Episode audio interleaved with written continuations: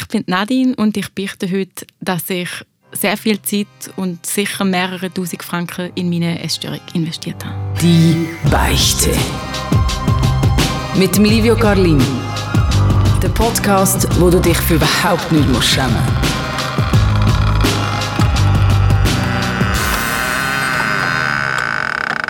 Ich glaube, ich habe den interessantesten Job auf dieser Welt, weil ich muss sagen, jede Geschichte ist anders, jede Beicht ist anders. Und das wird auch jetzt der Fall sein. Bei mir auf dem heißen Beichtstuhl hockt Nadine. Willkommen. Hoi. Wie ist das Wohlbefinden? Jetzt gerade in diesem Moment? Gut, ich kann nicht klagen. Ich habe erst kalt, gehabt, jetzt habe ich schön warm. das ist gut. Ähm, deine Geschichte, äh, ich kenne sie ja nicht ganz. Mhm das ist ja auch ein das Gute daran, weil ich erfahre ganz viele Geschichten. Ähm, trotzdem hat das Ganze ja irgendwo mal gestartet. Mhm. Kannst du mir vielleicht kurz äh, erzählen, wieso du eigentlich heute da bist? Ähm, ich bin heute da, weil ich eigentlich meine Essstörung beichten ähm, Der Hang zur Essstörung kann ich schon recht früh entwickeln. Ich würde sagen, ich bin so etwa 15, 16 gewesen. und ich meine, das kennt jeder, man ist unzufrieden mit dem Körper und mit sich selber und ähm, aus dem Gefühl heraus hat sich dann ganz schnell ähm, eine Essstörung entwickelt, ähm, noch nicht so eine krasse und erst später eigentlich, wie ich etwa 22 war, hat es eine Situation gegeben mit, ähm, ich bin verliebt gewesen. Der Mann hat mich auch gerne gehabt, aber nicht so wie ich ihn. Und ich habe das recht schnell gedacht, ja, vielleicht wenn ich schlanker bin, schöner bin, mache ich mich interessanter. Und aus dem heraus habe ich eigentlich eine Essbrechstörung entwickelt. Also du hast gerade gesagt, eine Essbrechstörung. Ja, eine klassische Bulimie. Eine klassische Bulimie. Ja. Ähm, du hast den Mann kennengelernt, mhm. ähm, in jungen Jahren. Ja. Die Beziehung ist dann wahrscheinlich auch irgendwann mal vorbei gewesen wieder, oder? Ja, das war auch ein rechter Höhepunkt dann von der Essstörung. Ja. Und äh, es ist dann aber weitergegangen wahrscheinlich? Ja, leider. Bis heute? Bis heute tatsächlich. Nicht mehr in dem Ausmaß, ähm, wie es früher war. Also, heute habe ich es einfach noch in Stresssituationen, wo das für mich wie ein Puffer ist. Aber im Studium habe ich im Fall jeden Tag also gefressen und gekotzt, wenn man es so darf sagen bevor wir tiefer äh, reingehen, was das effektiv bedeutet, mhm. so eine mhm. Essbrechsucht. Ähm, du bist ja bei die Beichte, du beichtest etwas. Mhm. Das bedeutet ja auch, dass es äh, viel mit Geheimnis tut, dass du es eigentlich nicht vielen Leuten erzählt hast. Nein. Wie war das früher? Gewesen? Ähm, ich habe mir erst ganz lange gar nicht eingestanden, dass ich das habe, oder? Weil eben, wenn man jetzt von einer Essstörung redet, hat man immer gerade das Bild von einer super dünnen, magersüchtigen Frau jetzt in meinem Fall im Kopf und das bin ich nie gewesen. Ähm, entsprechend, das hat es mir einfacher gemacht, das Geheimnis zu bewahren, oder? Und ich habe es einfach auch nicht gern erzählt, weil es ist irgendwo etwas Grusiges und auch etwas Beschämendes, weil du hast etwas so Normales nicht mehr im Griff, oder? Essen jeden Tag musst du eigentlich dich mit dem Gedanken auseinandersetzen, dass du jetzt essen musst und es ist etwas ja, wenn ich es mal jemandem erzählt habe, dann ist so, ja, was ist das Problem? Du musst doch einfach nicht mehr kotzen, oder? Und du denkst so, ja, nein, so einfach ist es einfach nicht, oder? Mhm, natürlich, ja. Und ja, es ist einfach sehr mit Scham behaftet, oder? Und deswegen, ja, es ist, irgendwie ist es schwer, es zurückzuhalten, weil man ja immer mit Essen auch konfrontiert ist, oder? Wenn das ein Problem ist und man ist auch unter Leuten und isst. Aber auf der anderen Seite hat es auch nie jemand gemerkt. Das heißt, irgendwie ist es auch irgendwo ist es dann auch einfach gewesen. Du bist eigentlich immer einfach, hast ja normal einfach daran teilnehmen, mit anderen Leuten ja. etwas essen. Ja. Du bist halt irgendwann einfach auf, aufs WC gegangen. Das nicht. Also, mh, mm, sagen wir es so, ich habe das nicht gemacht, wenn Leute dumm waren. Also mhm. da habe ich mich dann auch so können zurückheben oder um auch nicht so das, das Bild so nach außen zu transportieren, dass ich jetzt mega viel esse, oder? Das willst du auch nicht in dem Fall. Und ähm, wenn ich das ausgelebt habe, dann ist das auch wie geplant gewesen, oder? Also ich habe schon viel dafür getan, dass man das nicht merkt, wenn ich irgendwie am Essen bin, oder? Das heisst ja Essbrechsucht. Mhm. Ähm, ich kann mir wirklich nicht, also ich kann mir schon etwas darunter vorstellen, mhm. aber ich persönlich habe jetzt keine Erfahrungen. Freut man sich, freu, hast du dich nämlich darauf gefreut, aufs Brechen? Aufs Brechen nicht, nein. Nein, nicht. Also ich habe gehört, es gibt auch ja, Patientinnen oder Betroffene, die sich aufs Brechen freuen, aber ich jetzt nicht, nein, absolut okay. nicht. Also eher aufs Essen. Aufs Essen? Weil da ist, das ist wie einfach Zügel loslassen, oder? Das, was man sich immer verkneift, weil man ja so auf seinen Körper schaut, ähm, das einfach über Bord werfen. Und irgendwo ist dann das auch die Motivation gewesen, um dort reinzukommen. Mhm. Weil ich habe das wie so ein bisschen idealisiert. Ja, wenn ich es einfach könnte auskotzen, dann wäre ja, dann wäre mein Problem gar nicht mehr um, oder? Dann, also wie eigentlich löschen wieder? Also bist du ja, wieder genau, bist wieder auf Null. Punkt wie vorher? Ja, voll. Und dann denkt man sich das so, oder? Na, hast du ja schon mal probiert, aber es ist dann nicht gegangen. Und ähm, ja, irgendwann ist es dann gegangen und dann steigert sich das irgendwie recht schnell, dass man dann plötzlich gar nicht mehr drinnen behalten Oder in meinem Fall ist das so gewesen, ja. Und du hast das Problem gehabt, äh, als ich mit im Studium war. Mhm. Was hat das äh, alles mit sich, mit sich gezogen, das Problem? Uh, vieles. Also, mhm. also angefangen, weil irgendwann ist auch eine finanzielle Notsituation gekommen. Ich meine, im Studium, ich habe immer geschafft, oder? Ich habe mhm. mein eigenes Geld verdient. Was hat das mit der, also mhm. ich, ich, frage jetzt ganz naiv, was ja, hat ja, äh, Bulimie mit, mit finanziellen Mitteln zu tun? Wo ist da die, äh, die Verbindung?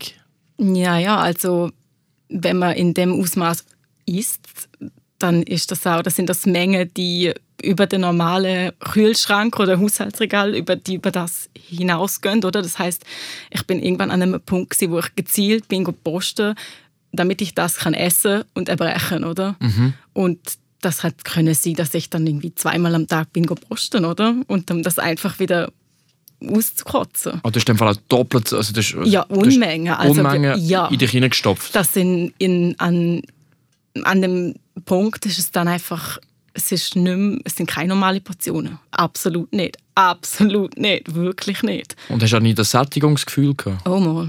Okay. Mhm. also das hört dann einfach irgendwann gar nicht mehr, oder? Mhm. Und dann ist der Punkt, zum, wo es dann raus muss. Ach so. Also das ist wirklich wie ein, ein Rausch, kann man sagen. Mhm.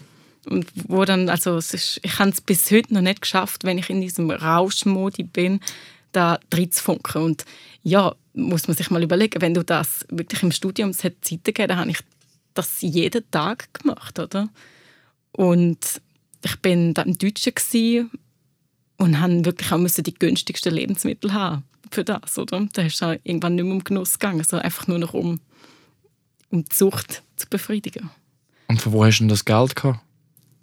Das Geld, also ja, ich habe geschafft, oder? Mhm. Ich habe mir das recht eingeteilt, muss man auch sagen. Also klar, das musst du planen und ja, ich weiß, ja, wenn ich jetzt zurückschaue, klar, ich muss auch sagen, so das ein oder andere Lebensmittel habe ich nicht gezahlt. Oder das ist dann einfach, in meine, ja, das ist einfach in meiner Tasche ja. verschwunden und ich habe es nicht aufs Kassenband gelegt. Ja, und es sind aber auch, also ich bin auch an dem Punkt, wo ich musste meine Eltern anrufen und sagen, Papi, ich kann im Fall, könntest du mir nicht nochmal irgendwie, und ich habe mich so geschämt, oder, weil ich mir denke, ich spüle eigentlich sein Geld einfach das WC ab. Ja, es ist eigentlich, also ja, es ist ganz sinnlos eigentlich einfach es Geld ausgeben. Ja. sinnlos, ja, Geld und dann das nächste Problem ist auch, naja, die ganzen Sachen, die man kauft, sind ja verpackt, oder? Mhm. Ah, es, ja, natürlich. Ja, du ja. hast im Fall ein recht schnelles Müllproblem auch, oder? Mhm. Wenn du die Gebührensäcke hast, denkst du, hey, du kannst doch jetzt nicht irgendwie mit tausenden Packungen Kuchen, Keks und Chips irgendwie den Müllsack rausstellen. Ja, jetzt, jetzt sehe ich voll die Verbindung mhm. zum Finanziellen. Mhm. Du hast einfach die Vater auch angepumpt, mhm. mehrere Mal. Mhm.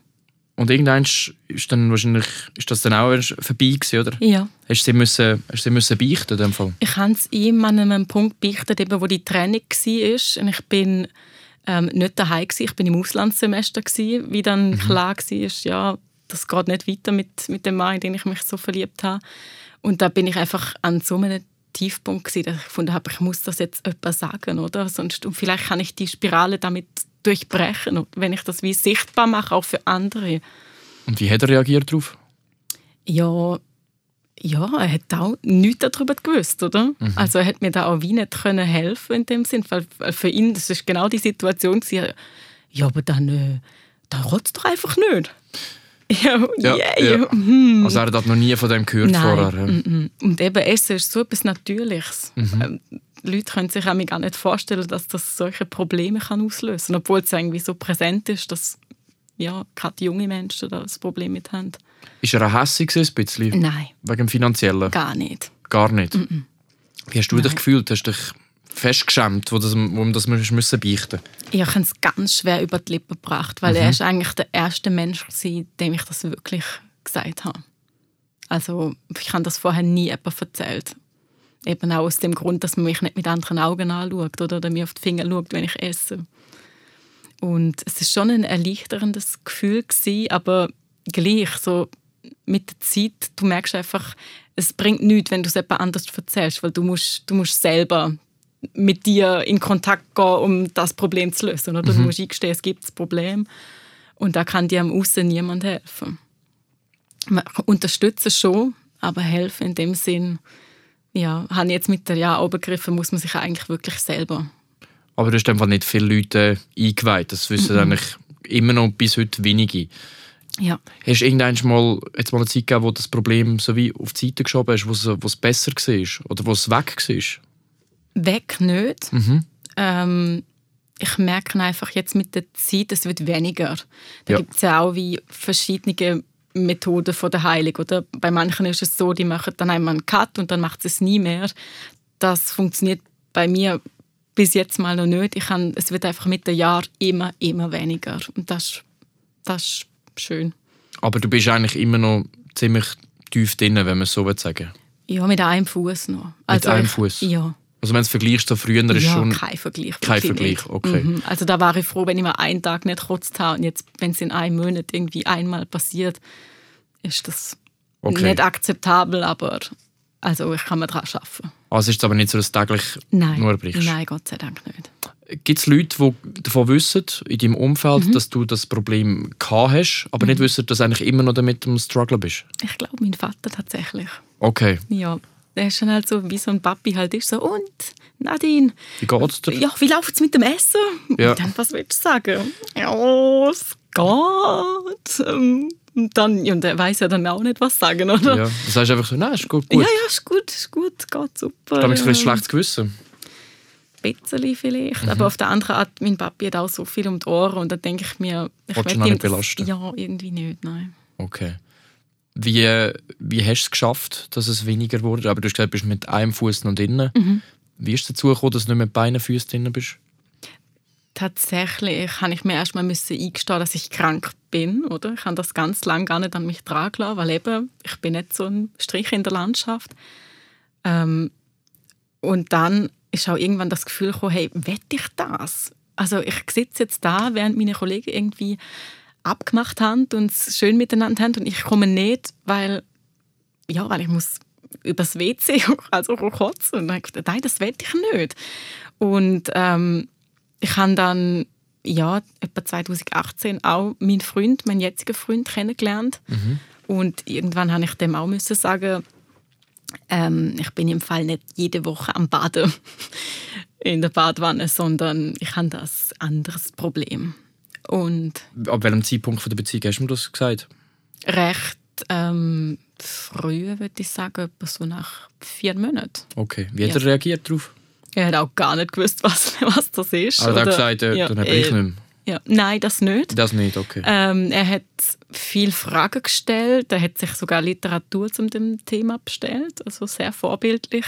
Was hat das bei dir ausgelöst, dass er so sich richtig damit beschäftigt? Das ist eigentlich auch noch ein Zeichen. Ja, voll. Ja, ich, also ich muss auch, wenn ich jetzt irgendwie das Problem habe, er versteht es, oder? Mhm. Und ähm, ja, wir haben dann einfach irgendwie ähm, wie so eine Art Beschäftigungstherapie für mich aufgebaut. Mhm. Das ist einfach, also für mich ist es mega wichtig. Ich darf wie keine, keine äh, Zeitloch habe, wo wie Gelegenheit macht Diebe, oder? Wenn ich dann irgendwie in dem Zeitloch gestresst bin und nicht weiß, was mache, dann falle ich wie in das alte Muster zurück. Das ist wirklich, wirklich das Muster. Und ähm, dann ist es natürlich, wenn ich so ein Zeitloch habe, dann weiß er davon. Und ähm, entsprechend ist das für mich auch so wie so ein kleiner Druck, oder? Dass ich jetzt das nicht mache. Was ich mich noch frage, wie ist das wie ist das überhaupt zu dieser Beziehung gekommen? Das ist ein, du tust dich den ganzen Tag eigentlich, oder hast dich mit, Ernähr mit deiner Ernährung auseinandergesetzt, mhm. der Fokus komplett auf das. Mhm. Wie ist es denn dazu gekommen, dass trotzdem noch eigentlich neue soziale Kontakte können knüpfen oder gleich irgendwie normal in der Gesellschaft können funktionieren? Das frage ich mich ehrlich gesagt heute auch ja. noch, ja, weil es ist schon recht intensiv mit dem, mit dem Geheimnis, dass man damit sich umtreibt. Aber irgendwie ist es gegangen. Ich bin ja auch normal arbeiten, oder? Und ich bin gut arbeiten. Also ich kann meine Arbeit nicht schleifen. Ich habe nicht in dem Maß Hobbys verfolgt, wie ich sie jetzt verfolge. Das war vielleicht sicher ein Punkt. Gewesen.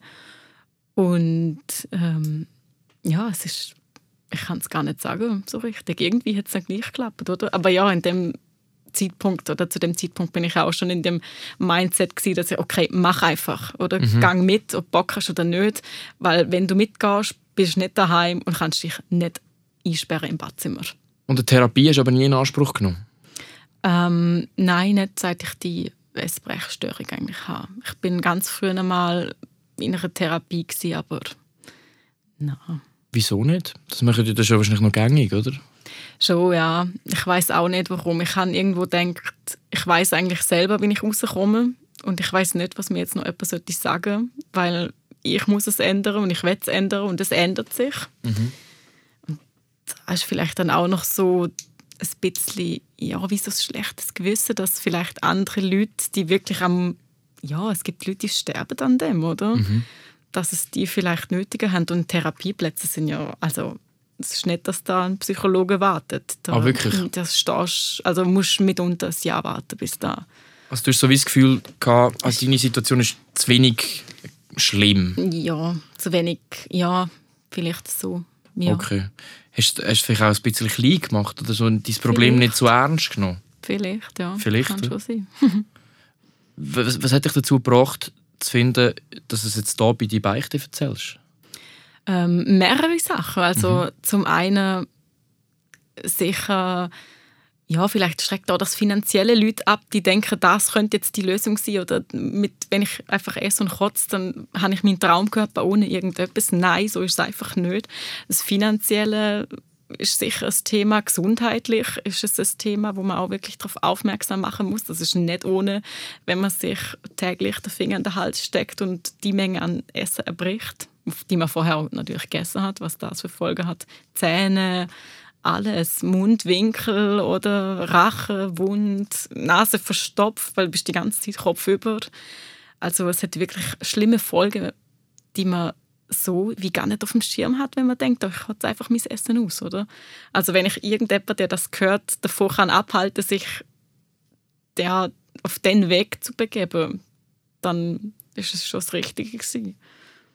Und auf der anderen Seite auch, ja, man hört immer, es hat so viel, also Essstörungen ist mega präsent, oder? Es sind scheinbar mega viele Leute essgestört, aber man sieht sie nicht, mhm. weil sie es mitunter genauso gut, sage ich jetzt mal, in Anführungszeichen verstecken, wie ich das mache. Oder? Und ich habe mich auch manchmal so allein gefühlt. Ich habe gefunden, es kann doch nicht sein, dass ich ständig lese, dass so viele Leute gestörtes Essverhalten haben und ich schaue mich um und alle sind normal, nur ich nicht. Nein, das ist nicht so. Die verstecken es nur einfach genauso gut. Wieso versteckt die? Was denkst du, was schambehaftet mhm. ist? Ja, voll. Ich denke, also bei mir ist es so gesehen. Mhm. Und ja, ich habe auch immer das Gefühl, wenn ich damit rausgehe, dann ja, man, hat dann, man wird beobachtet, oder? Ich habe das bei, zum Beispiel bei meinem Papi oder bei meinem Freund, jetzt habe ich das gemerkt, du, sie schauen einfach anders, wie du isst, was du isst und auch wann gehst du aufs WC, oder? Wie ich das meinem Papi erzählt habe und das erste Mal wieder daheim bin. Das war richtig zappelig, wie ich nach dem Essen aufs WC bin. Ja. Und das willst du natürlich auch nicht. Du willst nicht mit also, anderen Augen angeschaut werden. Nein, ja. und dann auch auf andere Leute nicht so einen Stress ausüben. Oder? Ja, müsste ich jetzt echt reingehen?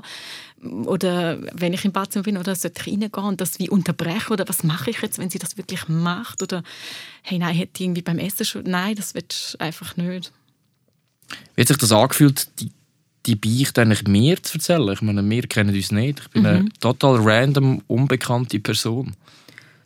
War eigentlich gar nicht schlimm. Ich glaube, ich fände es schlimmer, irgendwie Bekannten das zu erzählen. Mhm. Also eben, ich habe recht viel darüber gelesen und ich rede auch mit denen, naja gut, eigentlich mit zwei Leuten, mit meinem Freund und meiner besten Kollegin, kann ich auch darüber sehr offen reden. Von dem her bin ich ja, ich nicht gewohnt, aber es fällt mir leichter, darüber zu sprechen mittlerweile. Von dem her ist es voll easy. Hast du dir ein Ziel gesetzt für die Zukunft, wenn du mit gar keinem Fuß mehr im Problem bist? Tatsächlich, ja. Und äh, was ist das für ein Ziel? Ja, die 30er-Marke habe ich gefunden. Ich werde das nicht mit in mein 30. Lebensjahr nehmen. Und wie viel bist du davon entfernt noch? Ja, etwa anderthalb Monate. Anderthalb Monate? Mhm. Was denkst du? Bist du zuversichtlich? Immer. Immer? Ja. Das ist, glaube ich, das Wichtigste. Ja. Und ich denke, es ist wahrscheinlich auch schon ein äh, wichtiger, grosser Schritt, dass du jetzt das schon gemacht hast. Mhm. Sei es jetzt für dich oder für äh, andere äh, Leute, die das gleiche Problem haben. Ja. Und ich möchte mich bei dir bedanken, dass du, dich, dass du dich so geöffnet hast und mir das anvertraut hast. Und äh, So. Für alle, die jetzt zulassen, äh, die auch etwas zu beichten haben, die etwas haben, das sie belastet oder was loswerden wollen, können sich gerne auch bei mir direkt melden. Ähm, die Beichte livio.garlin.srf.ch oder auf unserer Homepage srfvirus.ch. Und Nadine, ich bedanke mich herzlich, dass du da gewesen bist. Danke, dass ich da sein Sehr gerne und viel Glück. Ich hoffe, du, du packst das mit der 30er-Marke. Yes. Die Beichte. Eine Beichte ist dir nicht genug. Mehr von «Die Beichte» mit dem Livio Carlin gibt es überall dort, wo es Podcasts gibt. Und auf virus.ch.